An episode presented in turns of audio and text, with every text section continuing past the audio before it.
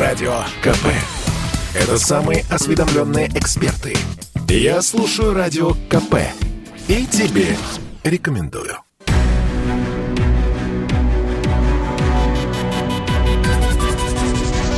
Антиковид. Проект радио «Комсомольская правда» о коронавирусе и вакцинации. Здравствуйте, дорогие друзья. В эфире «Комсомольская правда». У микрофона Мария Баченина. Вместе со мной на связи со студией медицинский журналист «Комсомольской правды» Анна Добрюха. Анна, приветствую тебя.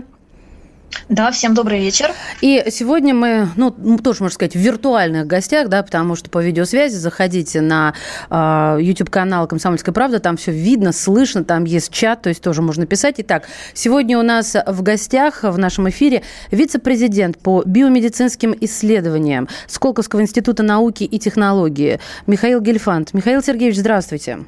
Добрый день. Аня, тебе предоставлю право задать свой первый вопрос, и дальше будем по очереди это делать. Прошу тебя, Анна Добрюха. Да, Маша, благодарю. А, Михаил Сергеевич, вчера и сегодня многие СМИ а, обсуждают данные из доклада Американского центра по контролю и профилактике заболеваний, CDC, и там, в частности, судя по сообщениям американских изданий, говорится, что штамм Дельта, или, как его называют в народе, индийский штамм коронавируса, по степени заразности догнал ветряную оспу или ветрянку рамку. Ну, звучит э, достаточно угрожающе. Как бы вы оценили вот такое заявление, такие данные? И, в частности, значит ли это, что пандемия дальше будет нарастать еще более стремительно? Э, пандемия будет развиваться. Значит, собственно, то, что мы наблюдаем, э, это оно и есть. Значит, оценка степени заразности, если люди это аккуратно посчитали, то так и, опять-таки, так и есть. А, и то, что а, штамм Дельта, ну, группа штаммов, на самом деле, это не один какой-то вирус, это группа штаммов Дельта, а, являются существенно более заразными, чем исходный уханьский штамм. Но это, в общем, было уже известно некоторое время. Да.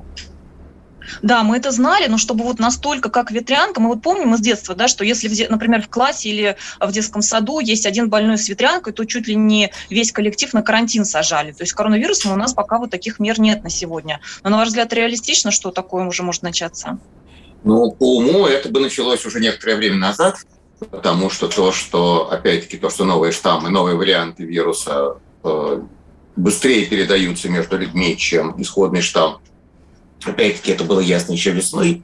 И да, по-хорошему, там, карантинные и эпидемиологические меры должны быть довольно жесткими. Ничего с этим не поделать. Михаил Сергеевич, да. Большинство населения не привито, да? Опять-таки, с той же ветрянкой, значит, но ветрянка не самая ужасная болезнь на свете, вот, э, но в ситуации, когда большинство населения не привито и не собирается, а, единственный способ избежать дополнительных болезней и дополнительных смертей – это э, карантин. Но опять-таки на это никто не пойдет, поэтому будем болеть, будем помирать. А есть еще мнение, что нас ждет нечто еще более опасное, чем нынешний штамм. То есть медики не исключают, что в будущем появятся мутации с еще более высокими показателями летальности.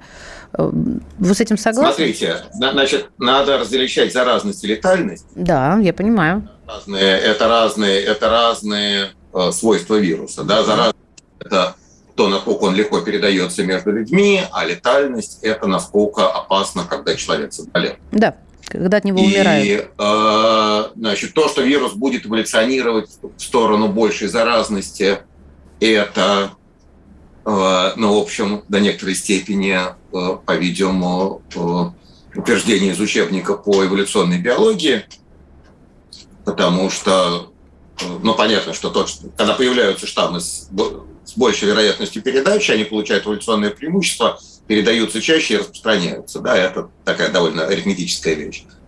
А, то, что вирус будет эволюционировать в сторону большей летальности, это или да, или нет самому вирусу, это а, эволюционно не нужно. То есть те, те, те варианты, которые более опасны для человека, они очевидного эволюционного преимущества не, не имеют, но там уже некоторая случайность играет роль, когда такие варианты тоже вполне могут появиться. А могут не появиться. Это вот, вот Вот для простых людей, Михаил Сергеевич, чтобы люди поняли, которые забыли, что такое биология, перекрестились и пошли строить дома, допустим, или, или еще что-то, я никого не хочу обидеть. Или а, на выборы, да. Да, да, да вот смотрите, то есть... Эм, для вируса не нужно, для вируса выгодно быть более заразным, но быть более смертоносным не, не выгодно. Я верно все понимаю, вот если для детей так? Вы правильно понимаете. Значит, только надо аккуратно с терминами, потому что вот, когда мы говорим для вируса выгодно и для вируса невыгодно, возникает некоторая иллюзия, что у вируса, у вируса есть э, там э, некоторая собственная воля, и вирус выбирает, каким ему быть. Да? Э, на самом деле не так. У нас появляются случайные мутации – которые некоторым вариантам дают возможность легче передаваться, другим вариантам дают возможность быть более летальными, а дальше работает естественный отбор, который, соответственно, между этими вариантами выбирает. И э, вот когда мы говорим вирусу выгодно, просто полезно понимать, что вируса свободы воли нет. Он, он сам не, вот нет такого, что есть комитет вирусов, который думает, а куда бы нам, ребята, пойти. Э, значит, это чисто вероятностный процесс но он при этом довольно хорошо описывается вот классическими, там еще от дедушки Дарвина идущими представлениями о том, как эволюция работает. Да. Понятно. Для слушателей еще раз напомню наш номер телефона, по которому можно отправлять свои вопросы. 8 967 200 ровно 9702. У нас сегодня, в общем такой а, более научный уклон, чем медицинский. Тем не менее, э, нет никаких ограничений на вопросы, потому что здесь а, вот э, свобода воли. Человек может отвечать, может не отвечать. Мы перед вами чисты. Хотя вы нас всегда, вот всегда, всегда люди пишут. Наверное, вы говорите то, что я сейчас даже процитирую, что а, от вас вас хотят слышать, а, в частности, власть. Иногда да, иногда нет. Знаете, бывает Давайте совпадение. Давайте, Давайте я на это отвечу. Давайте. Давайте я на это отвечу. Значит, мне на власть, извините, насрать. Так. Значит, я говорю, значит, я там биолог, там более-менее приличного уровня. А, я говорю то, что я считаю правильным, э, то, что я там учил, делал, и то, чем я занимаюсь. Да, я исхожу из своей профессиональной компетенции. Значит, если вы хотите от меня услышать про власть, задайте мне вопрос про власть, я на него отвечу. Я вот как раз ретранслировала да, то, если что кто-то считает, слушатели. что я там куплен или там силу должности, э, э, значит, говорю не то, что думаю, но этот человек благоволит погуглить там, на мою фамилию и, и успокоиться. Понимаете, Михаил Сергеевич, в чем дело? Так как я не в первый раз сижу и вот в этом часе, как вы ну, можете понять, и вообще, в принципе, как только звучит слово вакцинация, как только звучит слово вакцина, а, мгновенно люди, которые стоят а, по ту сторону да, от а, вакцинации, начинают писать, что ну, вот то, о чем я сказала, это всего лишь, это ничего личного, как говорится, вот здесь прям в прямом смысле этого слова. Тем не менее, спасибо за ответ, потому что это важно, мне кажется. Так что, уважаемые слушатели, э, пишите 8967 200 ровно 9702. Анна, я передаю тебе слово. Да, я про вакцинацию тебя... сразу скажу. Коль давайте, давайте, давайте. Зашел. Значит, вакцинация ситуация такая. А, пункт первый. А, вакцина, в том числе, ну, в частности, спутник-5, а, действительно помогает не заболеть даже при э, вот, учете этих новых штаммов, которые циркулируют, все равно вакцина помогает. И это то, что касается лично человека. Более того, вакцина пробивается. Значит, что такое пробивается?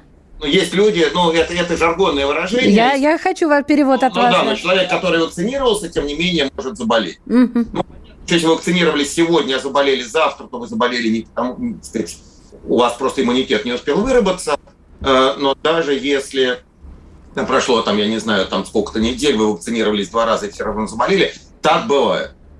Любые вакцины, э, значит, ну, более точно так, любые существующие вакцины от э, циркулирующего коронавируса, э, значит, есть шанс, что вы все равно заболеете, даже если вы вакцинировались.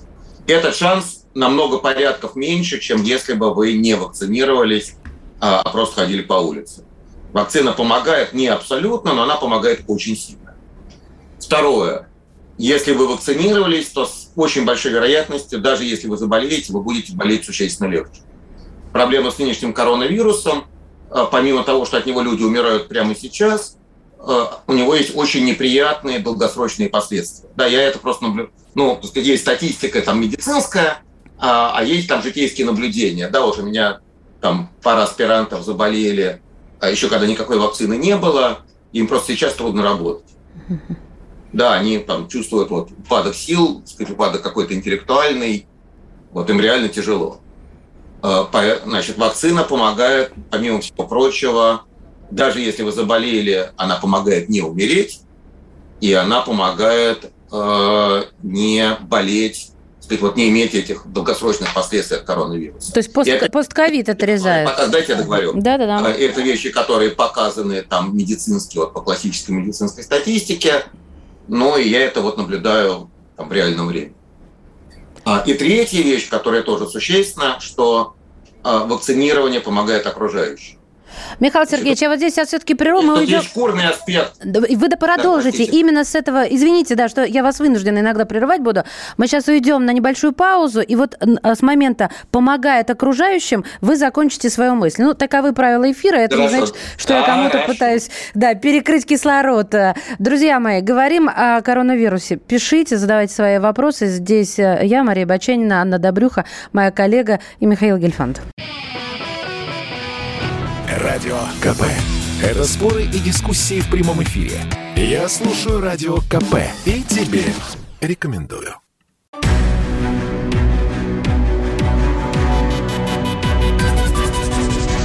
Антиковид.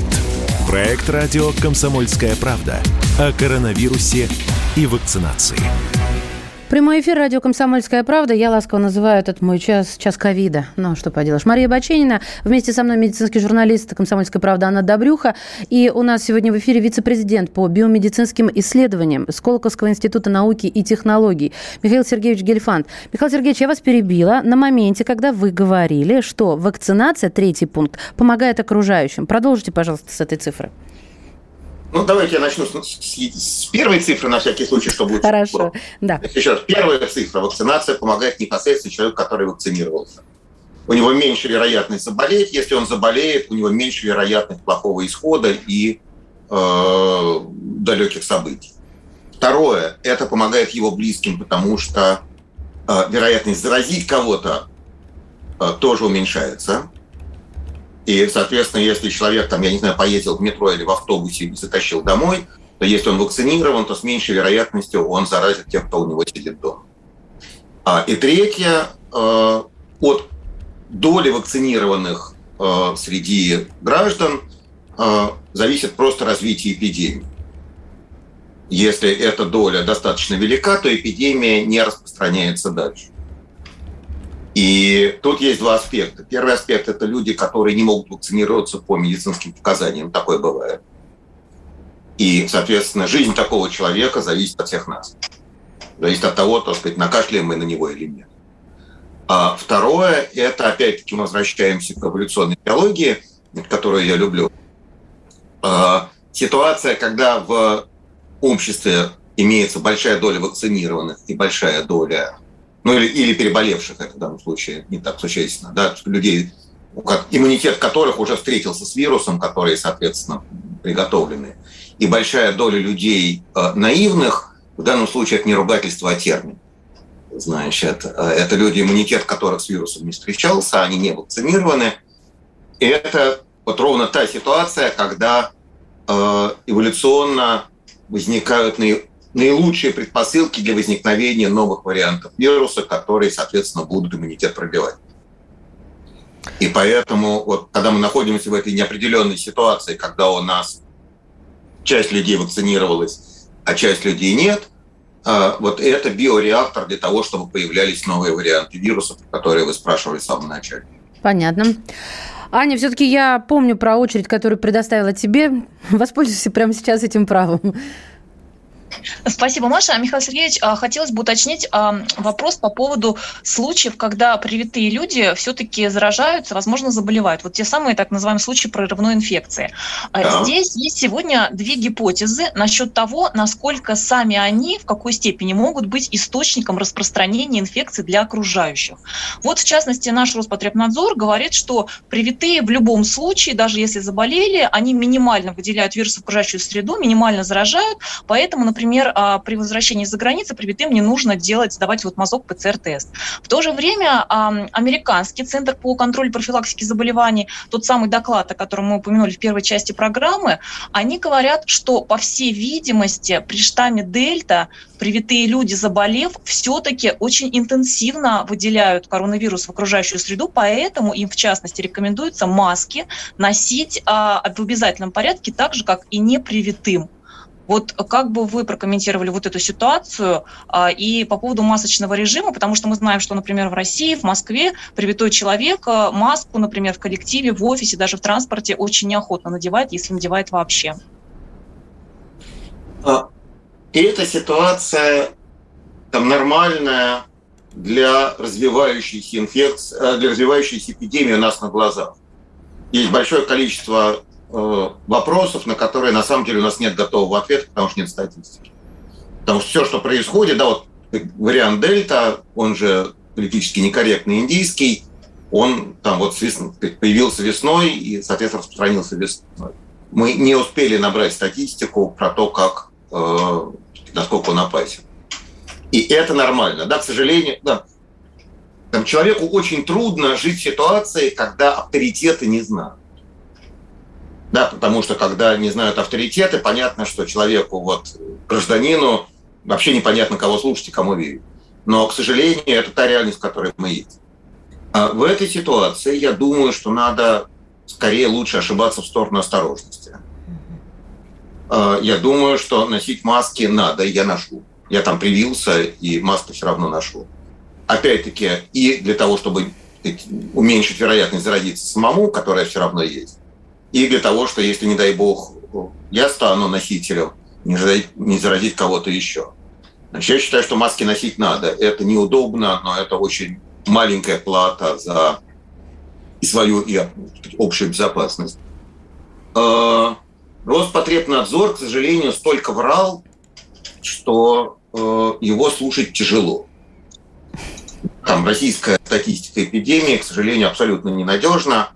Значит, мы видим, что э, там, то, что называется полочка Собянина, когда э, количество умерших держится, э, заразившихся, извините, держится там на уровне 800 плюс-минус 1, значит, в течение там нескольких месяцев. Ясно, что такого статистически не бывает – в этом смысле, к сожалению, российским данным верить тяжело, и верить приходится здравому смыслу. Если есть опасность, то лучше перестараться, чем недостараться. А... Но да, я бы очень рекомендовал всем гражданам носить маски, опять-таки, и для себя, и для окружающих. Я... я а, а, еще нет, да? Все, молчу. Значит, про вероятность, про, про, про вероятность того, какие штаммы пробивают э, иммунную защиту, а какие не пробивают, опять-таки, хорошей статистики сейчас ни у кого нету. Вот это вещь, которую очень трудно принять. И я всякий раз, когда про это говорю, так сказать, испытываю, ну, это неуютно, да, это, так сказать, тяжело про это говорить, тяжело про это слушать. Но ситуация реально такова. Мир оказался в ситуации, которой он до этого не, в ней не был. Поэтому готовых рецептов нет. А, они меняются по мере того, как появляются новые данные, как появляется новая информация, как появляются новые штаммы, а, у которых свойства другие, поэтому опять-таки надо пересматривать то, что есть. А, и здравый смысл в этом месте единственный. По возможности надо беречься. У меня сейчас про здравый смысл и Роспотребнадзор. Приготовьтесь. Это, это оксюмарон, они рядом не живут. Спокойно, сейчас я это сделаю. Внимание. Я цитирую. «Пандемия коронавируса не отступит в ближайшие три года, так как у россиян пока не сформировался коллективный иммунитет». Это заявление заместитель директора по научной работе Центрального научно-исследовательского института эпидемиологии Роспотребнадзора, член-корреспондента РАН Александр Горелова. Ну, я просто упомянула, кому принадлежат эти слова. Я тут несколько вещей никак не могу понять. Откуда взялись три года? Это, знаете, как чем сердце успокоится. Ну, может, я не права, может, я напрасно хихикаю со, со своим церковно-приходским, да? И что такое коллективный иммунитет на фоне Израиля? Это, это словосочетание стало сегодня, э, и вчера, вернее, уже вчера стало каким потеряло смысл. Потому что, ну, ребят, какой коллектив... Не потеряла. Ну, давайте, давайте, пожалуйста. да, прошу вас. Значит, э Три года взялись ниоткуда. И это оценка, которая сказать, ни на чем не основана. Э, ну, там можно обсуждать ее правдоподобность, но я бы, у меня точки зрения нет, я не знаю. А, значит, про Израиль э, это напрасно, потому что в Израиле э, такие заболеваемость существенно меньше, чем, например, в России. А именно за счет того, что большинство населения привито. Она не равна нулю, потому что привиты не все. Значит, если вы посмотрите заболеваемость в Израиле и поделите ее по возрастам, э, то окажется, что вот эта вот статистика про то, что там в Израиле, несмотря на прививку, люди заболевают, на самом деле нет. На самом деле, если аккуратно посмотреть, то там привитые заболевают во всех возрастных когортах, в среднем привитые заболевают намного реже что не, не сформировался или сформировался коллективный иммунитет на всю страну, э, надо еще некоторое время посмотреть. Э, похоже, на самом деле, да. Значит, там остались кластеры людей, которые недопривитые, э, там, я не знаю, арабы, ортодоксальные евреи, там, я не знаю, кто еще. Вот. Но, тем не менее, как раз пример Израиля показывает, что прививаться надо. А, Михаил Сергеевич, вот не уходя далеко от Израиля, а, там буквально на днях а, Минздрав а, обнародовал информацию, что, судя по реальной практике, они отсмотрели случаи вот из жизни, вакцина Pfizer, которая привита большинство населения, защищает от заражения дельта-штаммом на 39%. Вот так вот они сообщили. При этом мы знаем, что, например, ну изначально говорилось, что спутник, вообще вакцины такого типа аденовирусные, они чуть менее даже эффективные, чем такие, как Pfizer и Moderna, так называемая МРНК-вакцина. Вот исходя из этого, а, у нас спутник-то, получается, от заражения вообще насколько защищает? Это, в общем-то, никак не обнародовалось или, может быть, есть какие-то данные? Значит, еще раз, российских данных нет, поэтому нет предмета для обсуждения. И это очень плохо, что их нет. На самом деле они должны быть. Да, их надо собирать, но тут проблема, как в любом э, государстве с жесткой, как это называется, вертикалью власти, да, маленькие начальники обманывают средних начальников, чтобы не получить по шапке. Средние начальники обманывают больших начальников, чтобы не получить по шапке. В результате никто не знает, что на самом деле происходит. И я вот на этом месте скажу, что нам нужно уходить на короткие новости и записываю, как говорится, цифру, как мы уже завели традицию, на которой остановились, чтобы все было по-честному. 39% вы записали. Да, да 39% принято, Михаил Сергеевич. Уважаемые друзья, в следующей части обещаю, прочту ваше сообщение, чтобы вы не, не думали, что мы тут сидим на троих. Нет, нас гораздо больше. Вместе с вами 8 967 200 ровно 9702. Значит, я самый первый вакцинировался, поэтому меня спрашивают. Поехали, напились и давай, значит, все. Нет больше СССР, мы создали Содружество независимых государств. И скорее хозяину Бушу, старшему президенту США, звонить. Назначьте везде русских, и многонациональные регионы были бы довольны. И дайте больше прав регионам и больше прав предприятий. Итоги с Жириновским. Каждую пятницу на радио «Комсомольская правда». Владимир Вольфович клеймит злодеев – с оптимизмом смотрит в будущее и общается со слушателями. 9 часов вечера по московскому времени. Я все могу сделать. Запросто наведу порядок.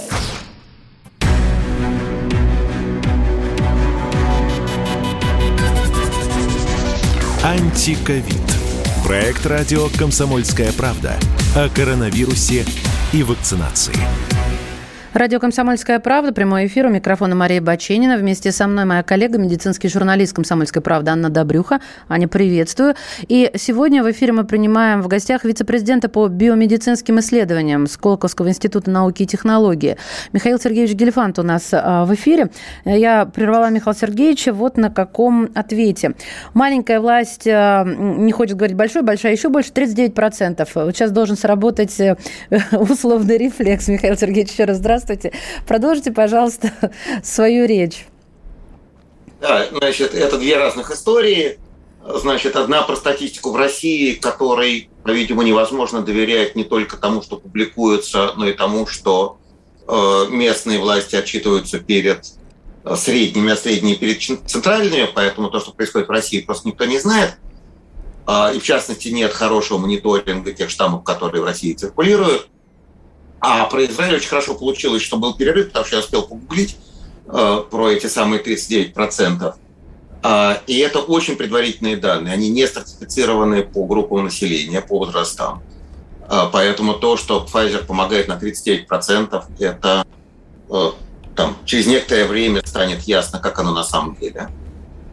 А, но то, что ясно уже сейчас, я просто процитирую, с вашего позволения, э, исходник. Э, она, тем не менее, сказать, на 88% помогает против госпитализации и на 91% против э, серьезного течения. Поэтому Pfizer э, в Израиле работает. Он дает вклад в коллективный иммунитет, потому что 39%, даже если это правда, это больше, чем ноль.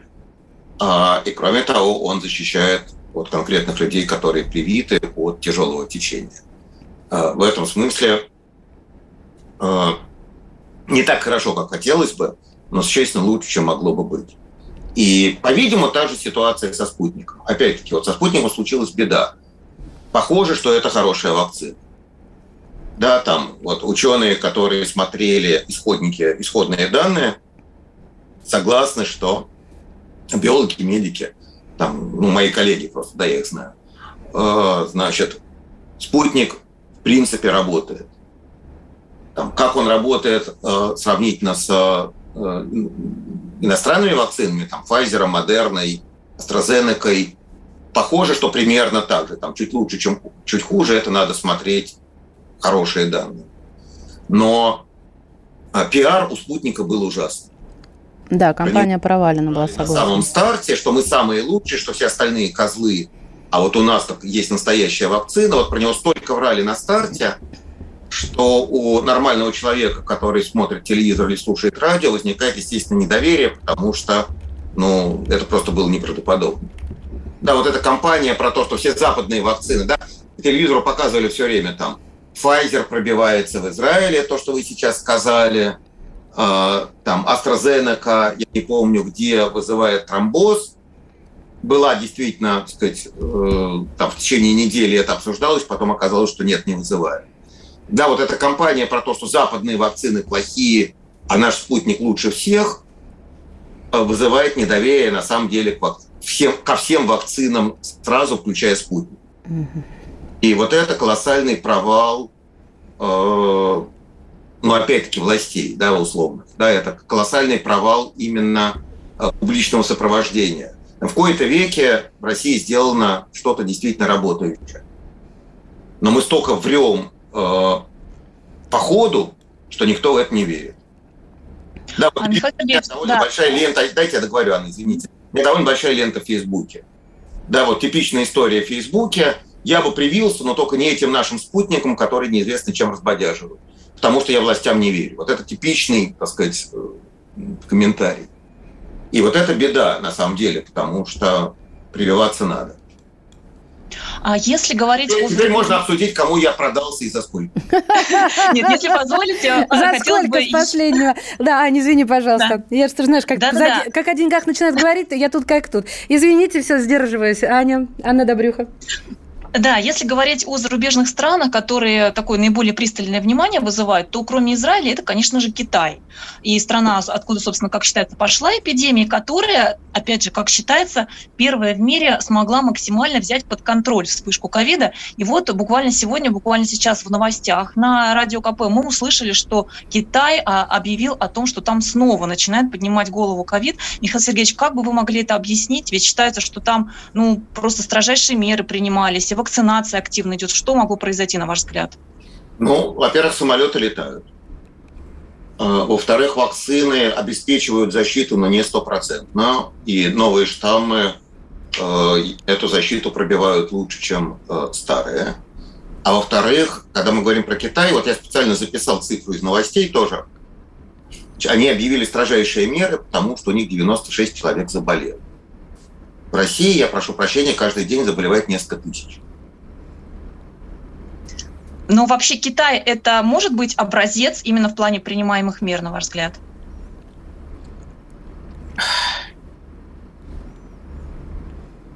Я думаю, что это не очень реально. Я думаю, что ситуация, когда заваривают двери в доме, потому что в подъезде есть один заболевший, э, не сработает даже в России. не говоря, то, не говоря о сказать, э, о Западной Европе или Америке или Японии. А, я думаю, что от Китая мы не сможем по политическим причинам. А кроме того, я напоминаю, что нам э, у нас э, грядут выборы в сентябре, и мое предсказание состоит в том, что за две недели до выборов мы эпидемию победим полностью и окончательно. Она потом вернется, но вот на время выборов она прекратится. А, и, ну, кроме того, я не думаю, что мы хотим жить как в Китае. Ну да, мы совсем разные люди. А, в общем, я тоже очень думаю, что на примере всех остальных вещей очень бы хотелось процветать как Китай, то как Китай, все как Китай. Но Сори, ты не китаец. А я к слушательским вопросам перейду к сообщениям, потому что хочу выполнить обещание. А, от чего зависит, первое, от чего зависит разная реакция на вакцину «Спутник»? У кого-то, как у меня, ноль реакции, а кто-то лежит в отключке пару дней. О чем говорит та или иная реакция на вакцину? И это совершенно индивидуальная вещь. Опять-таки, хорошей медицинской статистики про это нет. А, но, в всяком случае, она не опубликована. А, и про, про другие вакцины тоже не опубликованы. В этом смысле спутник, э, никакой особенности нет. А, индивидуальные особенности иммунитета. А, по-видимому, даже нет связи между тем, насколько сильный иммунитет установился, и тем, насколько была сильная реакция в начале. Значит, опять-таки, вещь, которую полезно понимать, вакцина – вещь сама по себе не безобидна. Да, мы сравниваем риски. Мы сравниваем риски осложнения от вакцины, которые это полный интервал от того, что ничего не произошло, вообще человек не заметил. Я тоже не заметил, потому что я вакцинировался. И у меня приличный иммунитет при этом, я потом смотрел. До того, что человека там два дня или там один день лихорадка, высокая температура, до на самом деле тяжелых осложнений, которые тоже при вакцинировании бывают.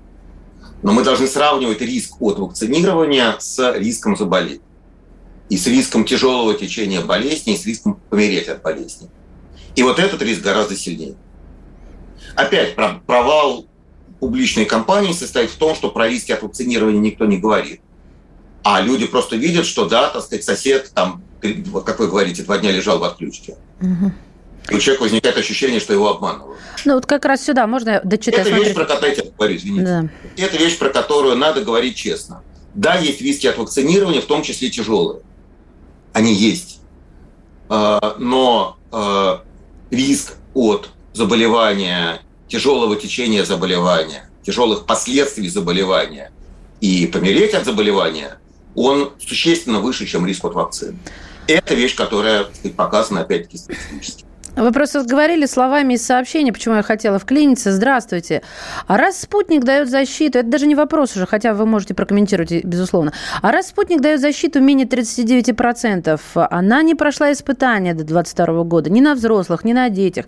Зачем тогда нас подвергать опытам? Статистику побочек в России вообще не ведут. Никому не верю. По таким испытателям плачет Нюрнбергский кодекс а, Валентина из Москвы. Ну вот это я в подтверждение. Давайте. Давайте.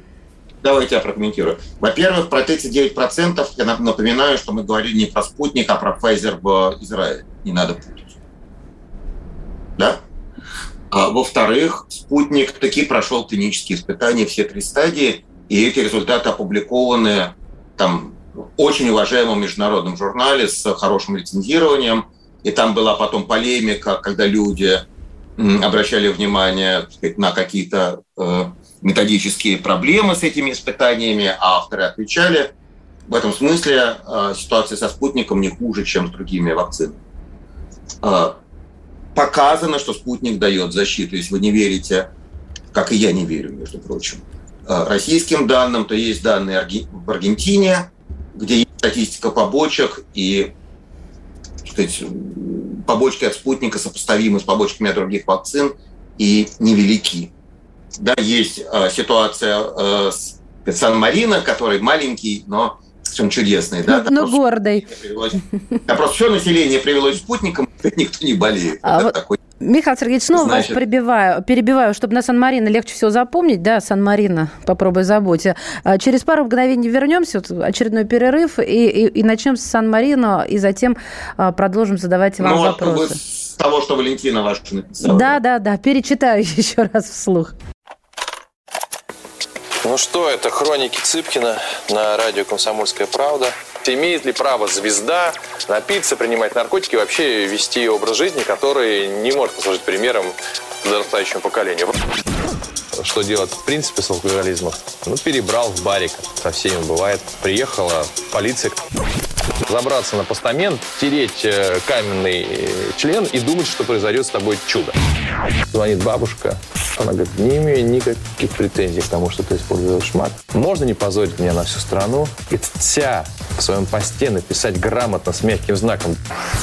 Известный писатель Александр Цыпкин ведет дневник специально для радио «Комсомольская правда». Без купюр и цензуры. Хроники Цыпкина. Слушайте по пятницам в 10 вечера по Москве. Я, правда, к сожалению, сразу сяду.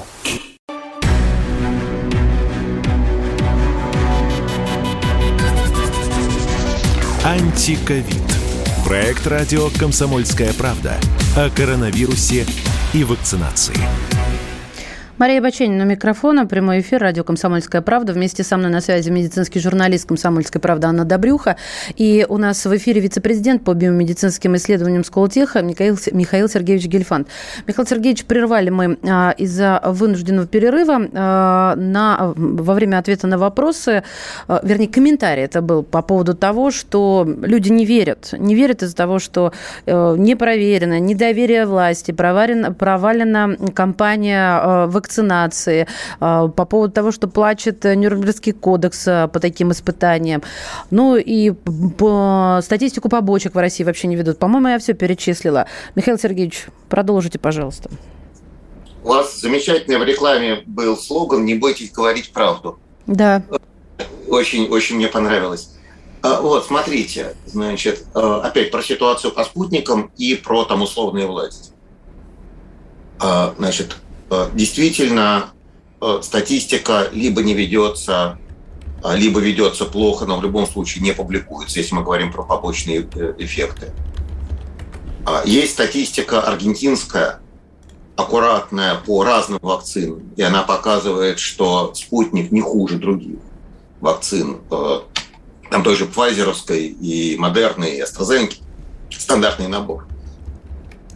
И тяжелые побочные явления, такие, ну, там, угрожающие жизни, э, очень редки. По сравнению, опять-таки, тут вопрос вставления рисков. Да? Риск от вакцинации и риск от заболевания. Риск от вакцинации, он ничтожен по сравнению с тем риском, который э, получает человек заболевший. А поэтому есть статистика независимая от значит, властей, которым мы не доверяем. А, про проваленные клинические испытания – это не совсем точное утверждение. А, да, там были косяки, э, но, опять-таки, судя по публикациям уважаемых изданий, да, там, признанных там, научным сообществом, а, испытания проведены и проведены достаточно адекватно. Там были, так сказать, э, косяки с там, отчетами на ранних стадиях и они разрешились. А, поэтому значит, говорить о том, что все население России является значит, подобными кроликами, видимо, нет, не является. А есть другая проблема. Да, в России есть три вакцины. И если мы, опять-таки, слушаем э, официальные источники, то они все три в одну цель. Похоже, что не так. Значит, со спутником э, ситуация, так сказать, нормальная, там, общемировая, я бы сказал, да. Опять, ну, смотрите, у нас вот во всем мире тяжелая экстремальная ситуация. Это очень трудно психологически признать, но на самом деле весь мир живет в ситуации очень тяжелого кризиса. И это как э, там военная медицина. Да, когда вы раненых лечите вот моментально, наилучшим существующим способом, не думая про то, какие могут быть там еще варианты. Мы на самом деле находимся в ситуации, ну, по большому счету, войны. Вот. С этой точки зрения, там, ко всем вакцинам можно придираться в равной степени. Спутник не лучше, не хуже э, всех остальных. А про другие российские, про две другие российские вакцины, которые, опять-таки, с точки зрения официальной пропаганды все равносильные, значит, с ними ситуация другая. Да, про эпивак корону значит, Новосибирскую, там есть существенные сомнения в том, что она помогает. Про, я забыл, как она называется, значит, центр... Ковивак. Ковивак Чумаковского центра. Да, да, да, да, извините, я просто забыл название, как всегда. Там пока что нету опубликованных данных. Да, то есть ее уже начали применять, э, но опубликованных данных про ее эффективность э, пока что нет. И в этом смысле, вот Валентина, которая задавала вопрос, ну, какая-то доля правды в этом вопросе есть. Э, и опять-таки, я очень, на самом деле, вот тут парадоксальная ситуация, да, я, с одной стороны, бешусь, потому что люди там друг другу передают какие-то фантастические истории там про чипирование, там эти самые 5G-вышки и про двоюродную сестру э, жены мужа, нет, жены мужа не может быть, просто двоюродную сестру мужа, у которой знакомая медсестра сказала, что у них там в клинике что-то творится. Вот с одной стороны, там в соцсетях, где угодно, циркулирует какое-то кошмарное количество совершенно невероятных бессмысленных слухов, с другой стороны, я понимаю, что человеку очень трудно на что-то опереться, потому что официальные данные э, очевидно недобросовестные. А и человек оказывается в ситуации, что он не понимает, кому верить. И вот я сейчас скажу, что верьте мне, потому что я там биолог, э, доктор биологических наук, профессор, там член Европейской академии и что-то еще. А с другой стороны, кто-то скажет, что он доктор медицинских наук, и при этом все вакцины дерьмо. Извините, тоже 16 плюс сделаю. Вот. А, и, и что? Ну, человек, который вот смотрит там телевизор, интернет, соцсети и все прочее. И эта ситуация действительно очень тяжелая. Я опять, я вот сочувствую людям, которые вынуждены принимать решения в ситуации, когда они не знают, кому верить. А, Михаил Сергеевич, не знаю, чего с этим делать. Я, я, я честно не знаю, чего с этим делать. Да, а вы упомянули, что вы сами вакцинировались. А я не буду спрашивать, как давно это было, но напомню, что российский Минздрав а, издал методические рекомендации, где говорится, если человек вакцинировался более 6 месяцев назад, то ему рекомендуется ревакцинация, то есть повторная вакцинация. И вот хотелось узнать ваше мнение вот об этой повторной вакцинации. Дело в том, что, напомню, официально о такой процедуре у нас заявили только Россия и Израиль, и то Израиль только для отдельных групп населения. Ни США, ни Европа, ни ВОЗ пока пока официально ревакцинацию не рекомендуют. Что вот вы об этом думаете? Я об этом думаю следующее. Я вакцинировался в январе. А, значит, а, ну, поскольку я биолог, то я вакцинировался в рамках некоторого а, клинического исследования. Поэтому у меня каждый месяц значит, берут там очередную, так сказать, высасывают из меня очередную порцию крови. И я могу следить за тем, что со мной происходит в реальном времени. А, и да, я собираюсь вакцинировать, ревакцинироваться в августе.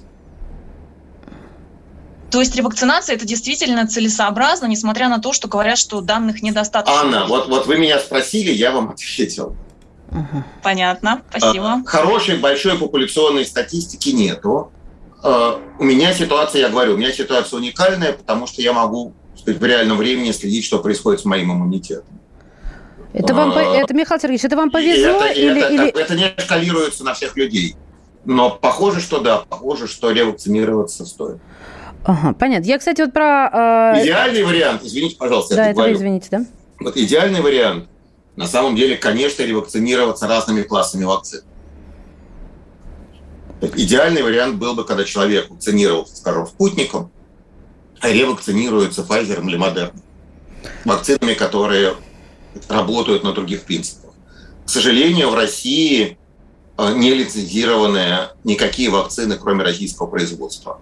По-моему, это очень плохо.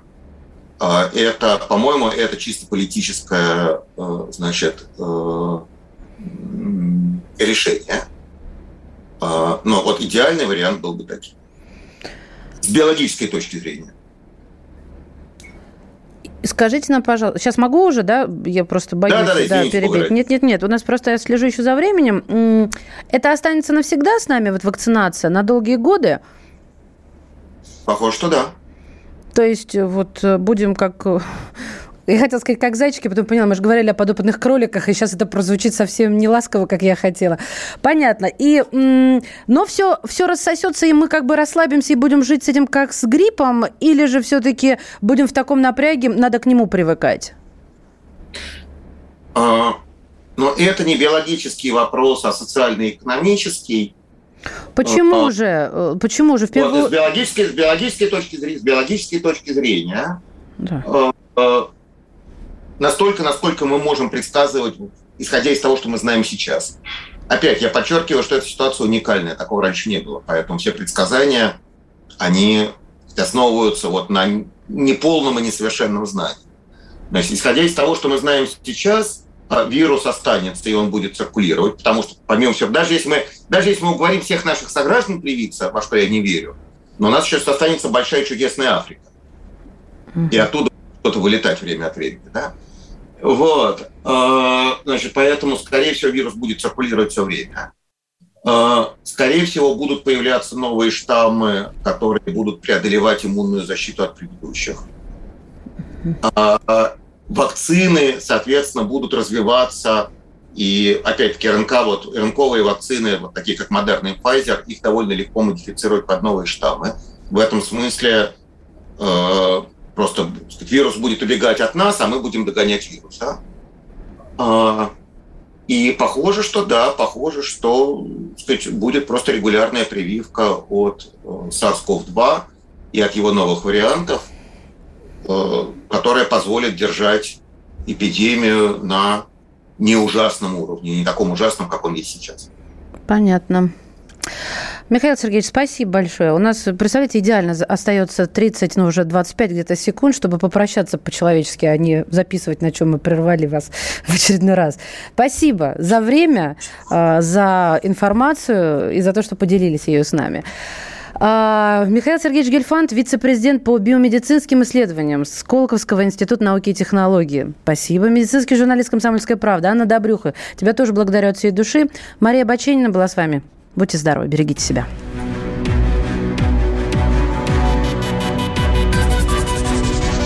Антиковид. Проект радио «Комсомольская правда» о коронавирусе и вакцинации.